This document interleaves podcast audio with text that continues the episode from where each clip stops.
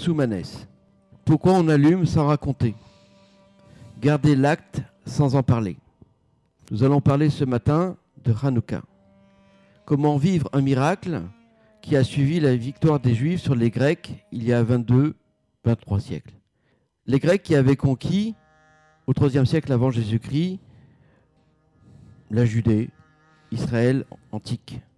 Ce miracle a consisté à retrouver le caractère divin du temple de Jérusalem par le fait qu'une fiole d'huile a brûlé huit jours, alors que normalement elle aurait dû brûler qu'une seule journée. Depuis cette date, on allume des fioles d'huile d'olive. C'est pourquoi on appelle Hanouka la fête des Lumières. La question qui convient de se poser est pourquoi a-t-on gardé l'acte d'allumer les lumières sans parler des événements qui ont conduit à ce miracle On se retrouve dans une situation où on a exigé un acte, le fait d'allumer les lumières, sans parole. Alors, d'abord, peut-être ce qu'on pourrait rajouter, c'est que le contexte historique qui nous a amené à Hanouka, c'est de comprendre qu'il y a eu une étape qui a été d'abord une volonté donc grecque d'assimiler les peuples vaincus, quels que soient les peuples. Et dans un deuxième temps, en Judée, lorsque il y a eu cette fameuse révolte, alors il y a eu une poignée de juifs qui étaient essentiellement des prêtres et qui se sont rassemblés pour combattre l'armée grecque entièrement, ont vaincu cette armée et ont repris le temple.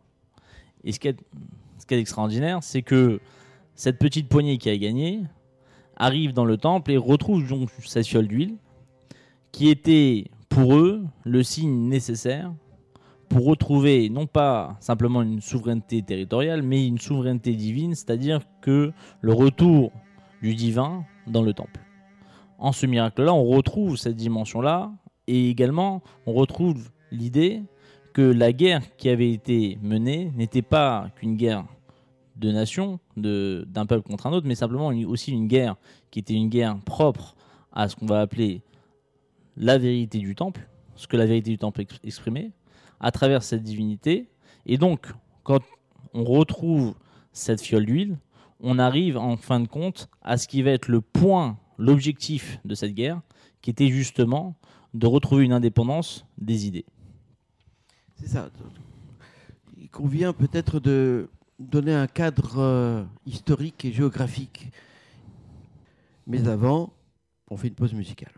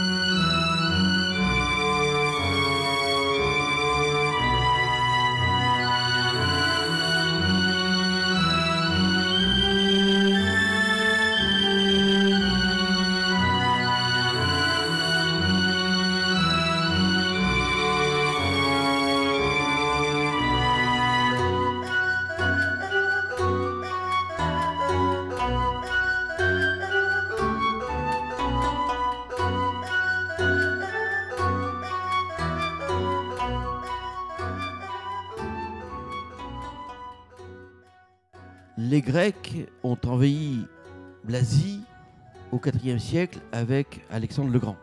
Alexandre le Grand avait une, bonne opinion des Juifs, puisque l'on dit qu'il avait vu euh, le grand prêtre euh, de Jérusalem à l'époque et que c'est le grand prêtre de Jérusalem dans ses rêves qui lui avait promis ou qui avait, euh, je veux dire, annoncé sa, sa grande conquête et ses grandes victoires. Bon, donc quand il est arrivé devant lui à Jérusalem, il s'est mis à genoux devant lui et il a considéré et respecté les Juifs depuis lors. Enfin, ceci dit, euh, Alexandre n'a pas vécu longtemps et son empire a été divisé en, en trois entre euh, la Grèce, l'Asie mineure, un, deux, euh, l'Asie avec euh, et trois, euh, l'Égypte avec Pto- Ptolémée. Dans l'histoire qui nous intéresse, c'est Séleucios, c'est la, dynastie séleucide. Au bout d'un siècle, un siècle et demi, il y a eu un, roi euh, qui s'appelait Antiochus IV qui a voulu faire la guerre avec les Ptolémées, parce qu'ils se faisaient la guerre en- entre eux, je veux dire, euh, les différents héritiers. Et en faisant la guerre à Ptolémée, c'est-à-dire aux Égyptiens, euh, il a gagné, il n'a pas gagné, peu importe. Au retour de son expédition, il est passé par, euh, par Israël, par Jérusalem, et comme il avait dépensé beaucoup d'argent dans son expédition militaire, il s'est dit, bah tiens, euh, je vais me payer sur la bête, je traverse Israël, hop, je vais, je vais prendre l'argent là où il se trouve. Donc il a pillé les villes et les villages d'Israël, et notamment les, trésors du temple. Donc à partir de là, il y a eu des réactions en chaîne, et devant les réactions n'étaient pas euh, amènes de la part des Juifs, ce qui était normal, il a durci euh, des lois pour les empêcher, d'une part, d'être juifs, c'est-à-dire euh, d'être circoncis, d'étudier la Torah et de respecter un certain nombre de lois, de lois juives. Donc ça a entraîné une réaction. Et là, effectivement, ce sont les prêtres, une poignée de prêtres, qui se sont rebellés contre les Grecs. Et c'est pour ça qu'on dit, on parle de miracle, mais miracle de la lumière, mais également miracle militaire, à savoir que c'est un petit groupe, c'est-à-dire au plus fort de la bataille, 3000 3000 personnes, 3000 guerriers et 3000 juifs qui ont battu quand même euh, l'Empire séleucide. C'était euh, c'était la moitié de l'Asie. Donc euh, c'est important. C'est pas tout le peuple d'Israël, c'est pas tout le peuple juif qui s'est battu, parce qu'ils étaient quand même assez assimilés. Oui. hein, et donc c'est vraiment juste une poignée de prêtres qui s'est battu contre le- le- le- l'Empire séleucide. Donc voilà, ça c'était la l'aspect géographique, le contexte géographique historique. Alors effectivement, si on revient donc sur la- l'aspect euh, pratique, on retrouve une particularité qui existe, qui est propre à Hanouka, mais qui n'est pas, on va dire, équivalente dans les autres fêtes. On peut retrouver par exemple que dans la fête concerne l'exil des Juifs en Babylone, où là-bas il s'est réalisé ce qu'on va appeler le miracle de la fête de Purim, qui consistait justement à se sauver de ce fameux euh, décret de Haman, qu'on va appeler euh, celui qui a été le ministre du roi Assuérus qui avait décrété de, donc de tuer tous les juifs. Alors à ce moment-là, on voit que les sages d'Israël avaient organisé, en l'occasion de cette fête-là, ce qu'on va appeler, nous, une Megillat Esther, c'est-à-dire le récit total de tout ce qui s'est réellement passé pour ce sauvetage-là, comment on en est arrivé là. Et si on revient à Hanouka, on s'aperçoit que les sages n'ont pas exprimé quoi que ce soit concernant ce qu'il faudrait éventuellement dire en regard de cette bataille ou en regard de, ce miracle de la fiole d'huile.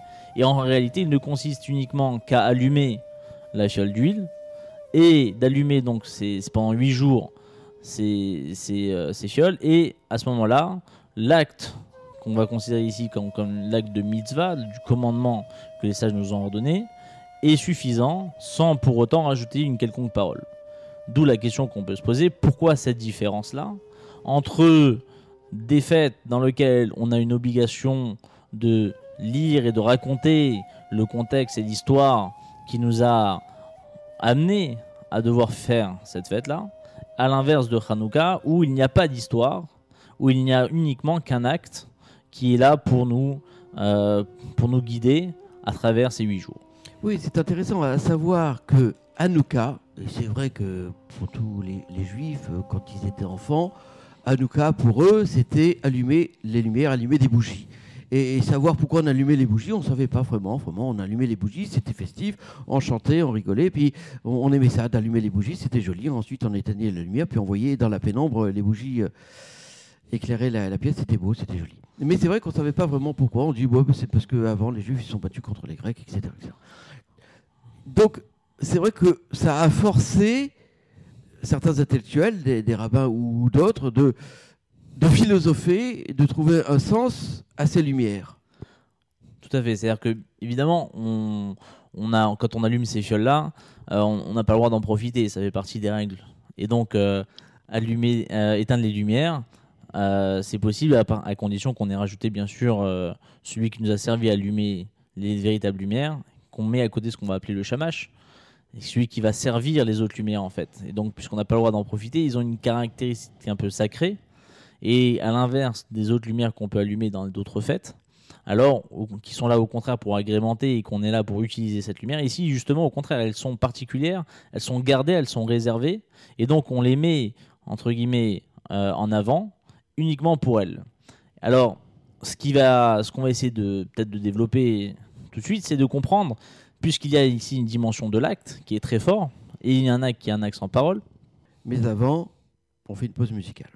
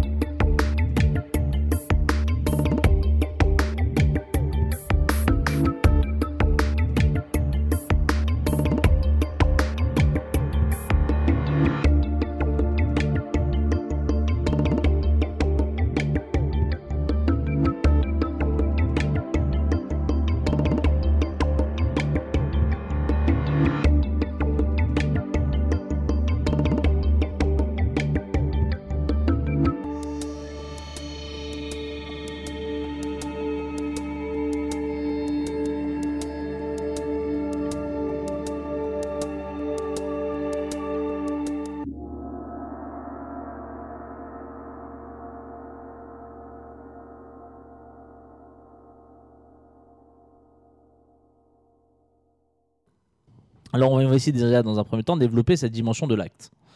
Pour comprendre cette dimension de l'acte, on va s'apercevoir que dans la Torah, lorsque Dieu va donner à Moïse la Torah elle-même, il va la diviser en deux catégories. Il va y avoir ce qu'on va appeler d'un côté la Torah écrite, ça va être la Bible, et dedans, il va y avoir ce qu'on va être la mitzvah, qu'on va appeler l'acte.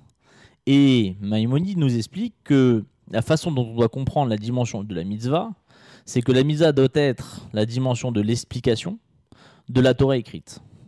Or, la mitzvah en soi n'est un commandement, c'est qu'un ordre. Et le Maïmonide vient nous apprendre quelque chose de particulier, que ne faut pas lire dans le texte le mot mitzvah dans le sens de l'ordre, mais uniquement dans le sens de l'explication d'une Torah écrite.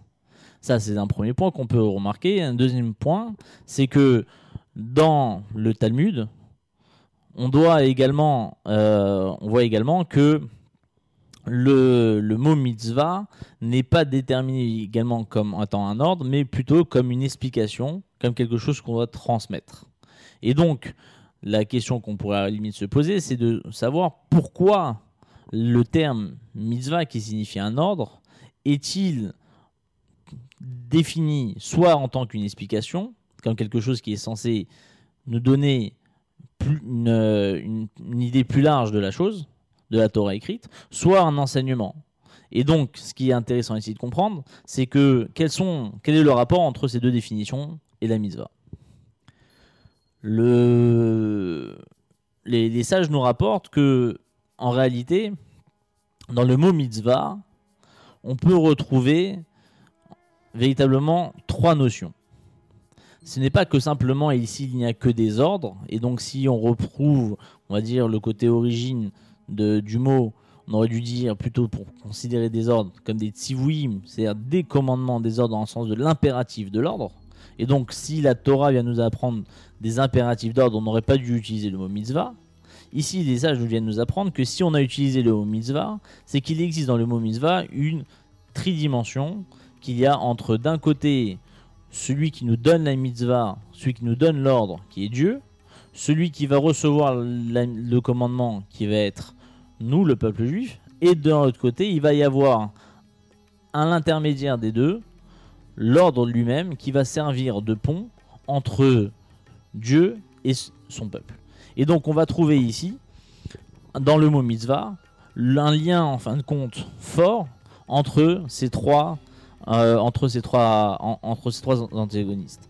Et ce qui est particulier dans, dans le mot mitzvah, c'est que non seulement il va y avoir une, euh, une dimension où l'acte va être pour nous pour euh, être l'expression de sa volonté, mais également dans lequel il va retrouver constamment dans l'acte le lien avec celui qui le donne, celui qui nous a ordonné. Et donc ça, c'est ce qui est particulier dans le mot mitzvah, c'est qu'on va retrouver cette dimension de ce ribourg qu'on va appeler ça en hébreu le ribourg, donc ce lien, ce qui nous rattache à Dieu, et donc chaque commandement en réalité est, un, est une facette ou un moyen de pouvoir se retrouver face à si Dieu. Si je comprends bien, la misva, c'est-à-dire le commandement pour Hanouka, le commandement, la misva, c'est d'allumer les bougies. Oui. C'est d'allumer les, les lumières, revivre le miracle de la fiole.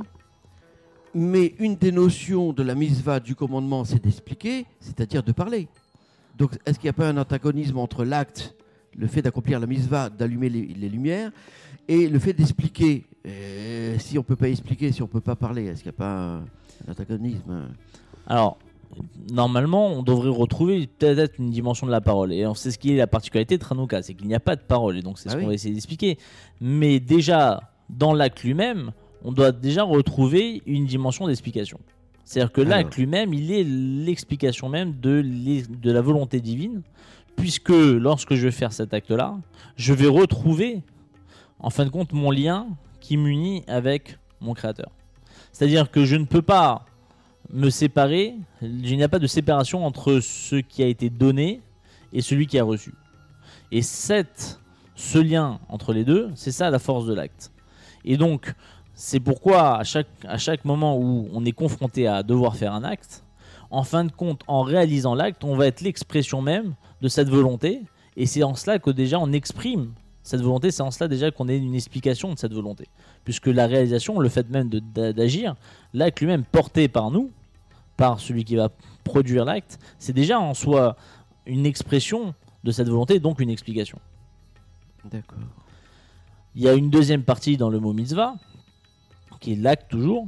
C'est que le, mot- mitzvah, euh, on, peut trouver à l'intérieur de ce mot une dimension dans laquelle on pourra changer quelques lettres. Il y a ce qu'on va appeler euh, dans, le, dans le- la tradition euh, talmudiste ce qu'on qu'on appelle le hadbash, c'est-à-dire qu'on va il y a une notion d'interchanger les lettres et, et on va interchanger les lettres de la façon suivante, c'est-à-dire qu'il y a 22 lettres dans l'alphabet et on va diviser ces 22 lettres en 11 de chaque côté et ces 11 premières lettres vont être mises face aux 11 dernières en mettant bien sûr en avant la première avec la dernière, la deuxième avec l'avant-dernière, la troisième avec l'avant-avant-dernière et ainsi de suite. C'est-à-dire qu'on va aller chacun dans un ordre qui va mettre de côté une, une lettre, non pas n'importe laquelle, mais une lettre qui lui correspond. Et la lettre qui correspond à la première lettre, qui va être le Aleph, va avoir en, en face d'elle la lettre Tav, qui va être la dernière lettre. Et ça, c'est ce qu'on va, va nous permettre de comprendre le mot mitzvah lui-même. Soit on prend la première à la 22, soit on divise les 22 en deux, ça fait 11. On peut prendre la première et la onzième, ou la, Première. ou- ou- ou la, la- première à la, à la onzième, ou la douzième à la 22e. Alors, Enfin, là, ça, c'est c'est assez compliqué, là. hein. On ne va pas trop rentrer là-dedans non plus. hein. on peut simplement dire que dans le mot mitzvah, si on peut remplacer les deux premières lettres simplement, qui est le même et le tzaddik, avec les lettres qui leur correspondent dans la deuxième catégorie de lettres, comme on l'a expliqué, avec euh, cette correspondance entre la première et la dernière, et ainsi de suite. Alors, le même a pour correspondance le yud et le tzaddik a pour correspondance le, la lettre he. Et ce qui va former que le mot mitzvah ne va plus être lu tel qu'en un ordre, mais comme le nom divin.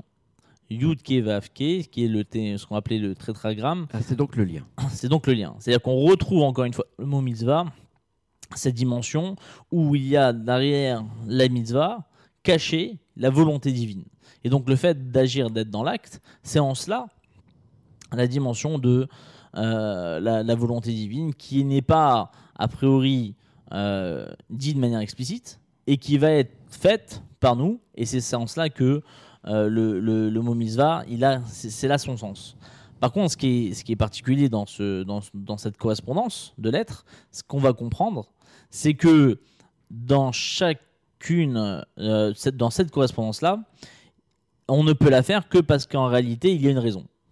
La raison qui va nous permettre de pouvoir changer les lettres de cette façon est la suivante, c'est que je ne, peux, je ne peux comprendre une réalité que si je suis capable de la voir jusqu'au bout.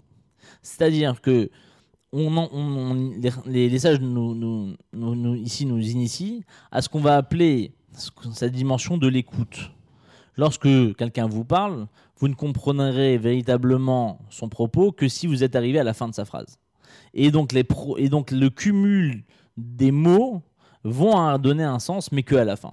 Et donc, ici, dans le Hadbash, on va retrouver dans le même et le Tzadik l'inverse, c'est-à-dire ce qui va être de l'autre côté, ce qui n'est pas dit, mais qui était avant, et que nous, dans lequel nous, nous ex- cette expression de la fin. C'est-à-dire que ce qui était caché, qui était le Yudke, qui était la dimension divine, dans la Torah écrite, elle va avoir comme résonance chez nous à travers le même et le tzaddik qui nous dans laquelle nous allons terminer être ce qu'on va être là conclure cette parenthèse ou conclure cette phrase par le fait justement d'agir et ça c'est la force de l'acte c'est peut-être ça qu'on doit comprendre dans ce qu'on a vu que ce soit au niveau de Maïmonide ou bien que ce soit au niveau euh, du Talmud peut-être faisons-nous une pause musicale? Absolument. Pause musicale. thank you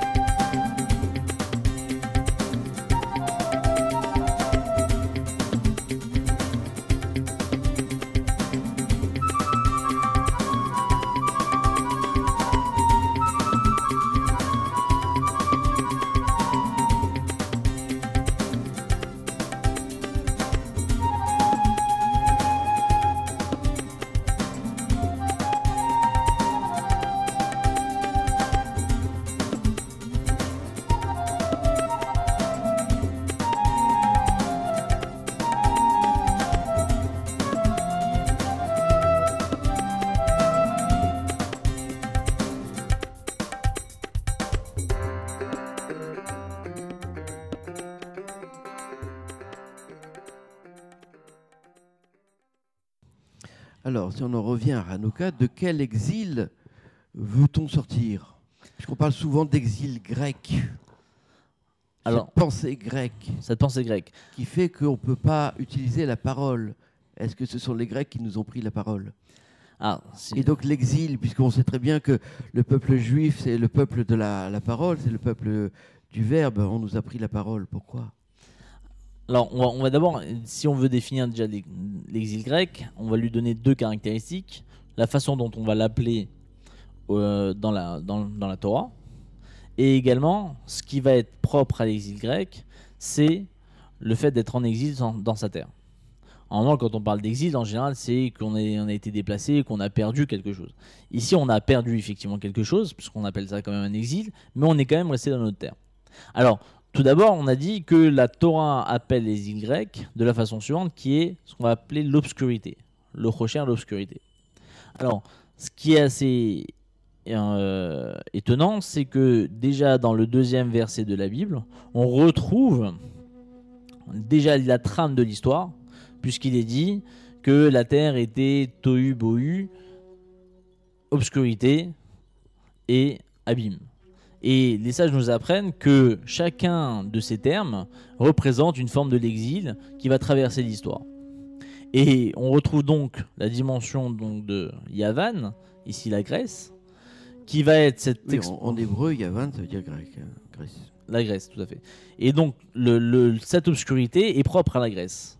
Alors, quelle est, on va essayer de comprendre quelle est en réalité la, la, on va dire la, la particularité de l'exil grec. On a, on a cité bien tout à l'heure que, on a rappelé que ils ont, Alexandre avait conquis énormément de territoires, qui a- récemment ça s'était divisé. Mais ce qu'il y a de particulier dans l'exil grec, c'est que c'était pas seulement une conquête de territoire, mais également une conquête des idées c'était la volonté de promouvoir la culture grecque partout où la conquête a pu passer. Et en cela, nous, nous devons de comprendre, c'est que quelle est cette culture grecque? Puisque en fin de compte, si on a compris que l'exil de la Grèce, c'est sa culture, c'est de comprendre pourquoi c'est pour nous une exil. Alors, dans cette idéologie grecque, on retrouvera d'abord une idée qui est l'idée de ce qu'on va appeler l'expérience, ce que l'homme va pouvoir comprendre du monde. Tout part de l'homme. L'idée de la Grèce, c'est de pouvoir dire que je ne peux véritablement considérer comme vrai que ce que l'homme est capable de comprendre. Ce que l'homme n'est pas capable de comprendre, ce qui peut peut-être le dépasser, ne fait pas partie du monde et donc doit être occulté. Et à ce moment-là, la culture grecque ne lui rend pas compte et ne veut pas lui donner une forme de réalité quelconque. Mais c'est ça. Pour les Grecs, je pars de l'expérience pour comprendre ce qui existe. Tout à fait. C'est-à-dire que l'aspect scientifique. Un aspect très scientifique. Et, et c'est pour ça que ici, dans, dans, la, dans la Grèce, on peut retrouver une multitude de dieux, puisque c'est pas qu'ils n'étaient pas croyants, ils étaient croyants, mais leur croyance n'était que le résultat de leur capacité à pouvoir comprendre le monde à travers les multiples forces qui pouvaient agir dans le monde. On pouvait trouver euh, euh, tout ce qui pouvait être les divinités, du soleil, du vent, de la pluie. Ils étaient capables de, de partager le monde avec toutes les forces qui le régissent et de leur, et de leur donner une forme de divinité puisqu'ils avaient une part dans ce qui était leur vie au quotidien. Et la volonté grecque est de rendre cette idéologie dans tous les territoires qu'ils ont conquis. Et avant de développer ce sujet, pause musicale. Thank you.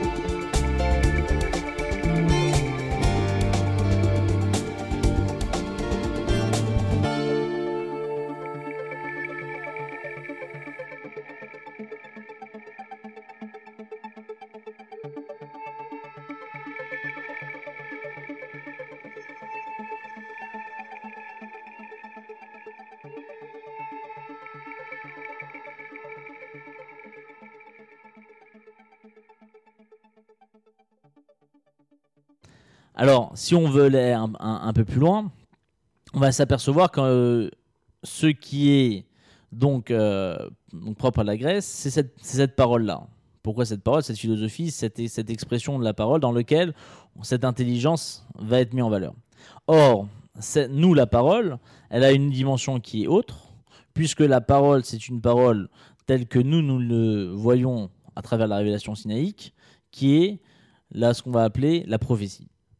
Toute la prophétie, ça va être l'expression d'une parole qui est une parole qui sous-tend la réalité, qui est en amont de la réalité. Ah, ça, c'est le point essentiel. Pourquoi on ne parle pas? Pourquoi on, on s'occupe de l'acte et non pas de la parole?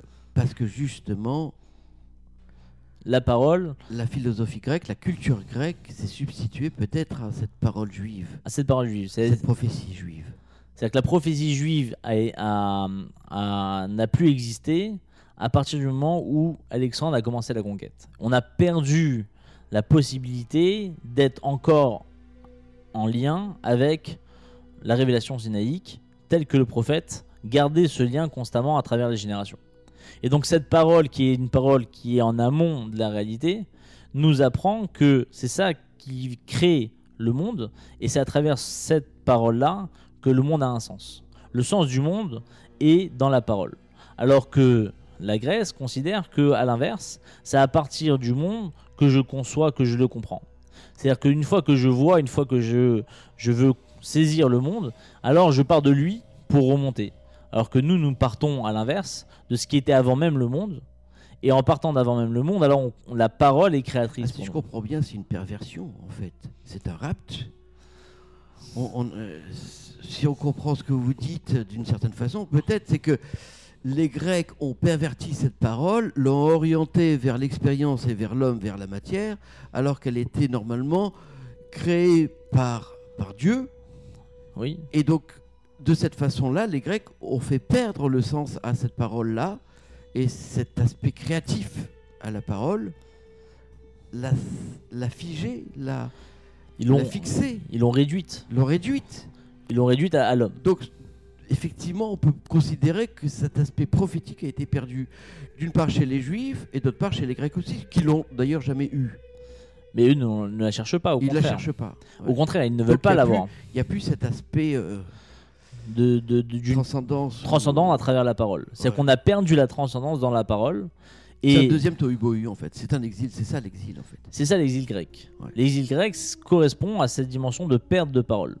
Et de parole dans le sens où le lien, du, du lien, du lien prophétique, c'est-à-dire Mm. que d'une vérité euh, sinaïque qui continue à travers le prophète, quelles que soient les générations.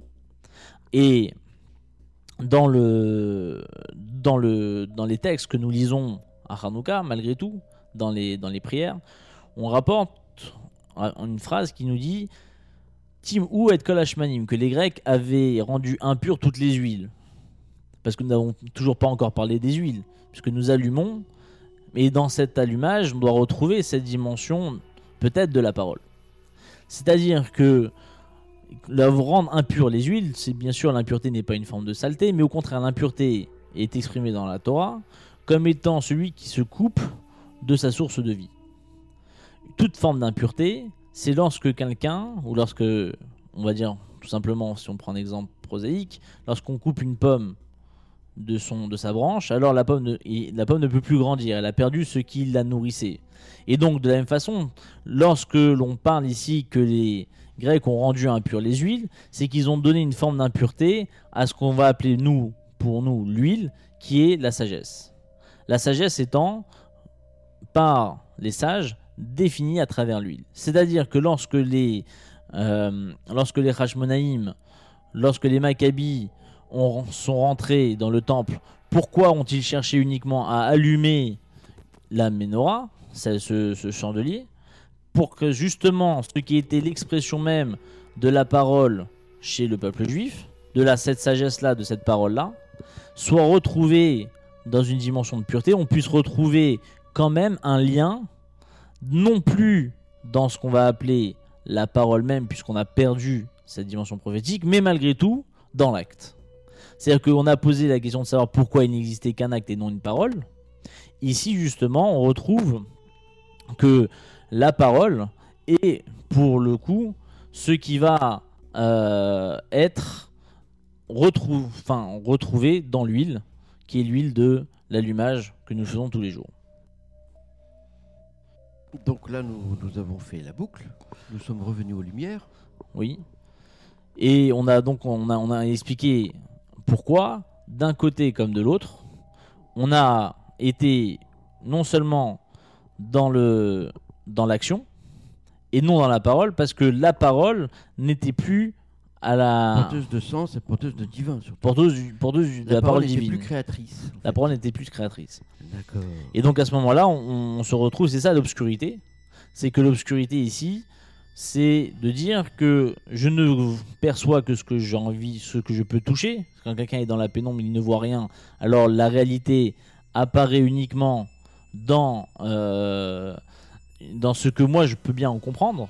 Et donc je ne vois pas véritablement le sens. Le sens m'appartient, c'est moi qui va créer le sens. Alors que si la lumière était là, alors le sens m'apparaît de manière évidente. Il y, y a ça aussi. Une fiole, une toute petite fiole euh, qui est une fiole, n'a d'autant plus de valeur que tout autour est l'obscurité. Et une petite lumière dans l'obscurité la plus totale, ça donne et ça donne le sens à la lumière.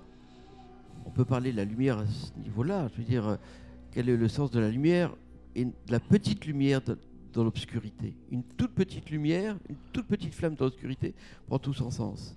Bah, c'est ce que les. Le clair-obscur, on peut parler de clair-obscur en fait. Ben, ici, dans, dans, dans le temple, retrouver la lumière, c'était ça l'objectif. C'est retrouver ce qui était propre à, à, à Israël. Cette parole-là, qui lui était propre. Et ce que les sages ici nous ont rapporté, c'est qu'il était possible, justement, de pouvoir. euh, ce qui était possible, c'était de pouvoir retrouver un acte, malgré tout, malgré, malgré tout, malgré qu'on ait perdu la parole. C'est-à-dire continuer dans l'acte, même si on n'a plus la parole. C'est ça. En fait, la symbolique de Hanouka, c'est de retrouver dans les lumières l'origine de la matière et le lien avec le divin. Retrouver dans l'acte Ouais. la perte de, de la parole. la perte de la parole. Et nous, on peut, si déjà on peut, on peut, on peut conclure ce, cette, euh, ce propos, c'est que on voit dans, dans la, la dimension de la, la Grèce une, une- on va dire une particularité qui était la beauté Esthétique. l'esthétique. La beauté grecque, l'esthétique grecque. Et dans l'esthétique grecque, il y a ce qui est beau à travers ce que l'on voit. C'est-à-dire que ce que je suis capable, à travers le sens que la vision peut me donner, l'har- l'harmonie visuelle, le sens, de l'harmonie visuelle, est pour eux le symbolique de la beauté. La symbolique de la beauté. Alors que pour nous, la symbolique de la beauté, elle n'est définie qu'à travers la capacité de pouvoir allier d'un côté la matière avec, de l'autre côté, une parole divine. C'est-à-dire que lorsque je suis capable d'emboîter les deux, lorsque je suis capable de mettre du divin dans de la matière, c'est pour ça, c'est en cela que nous nous trouvons ça beau. C'est ça la beauté dans le judaïsme, c'est-à-dire qu'on retrouve à travers la parole, se retrouve dans, dans un acte. C'est-à-dire que la parole qui était la parole donc écrite dans la Torah se retrouve dans l'acte qui va être le commandement, et ça c'est pour nous la beauté. Et qu'est-ce qu'il y a de plus beau que la lumière? Dans l'obscurité.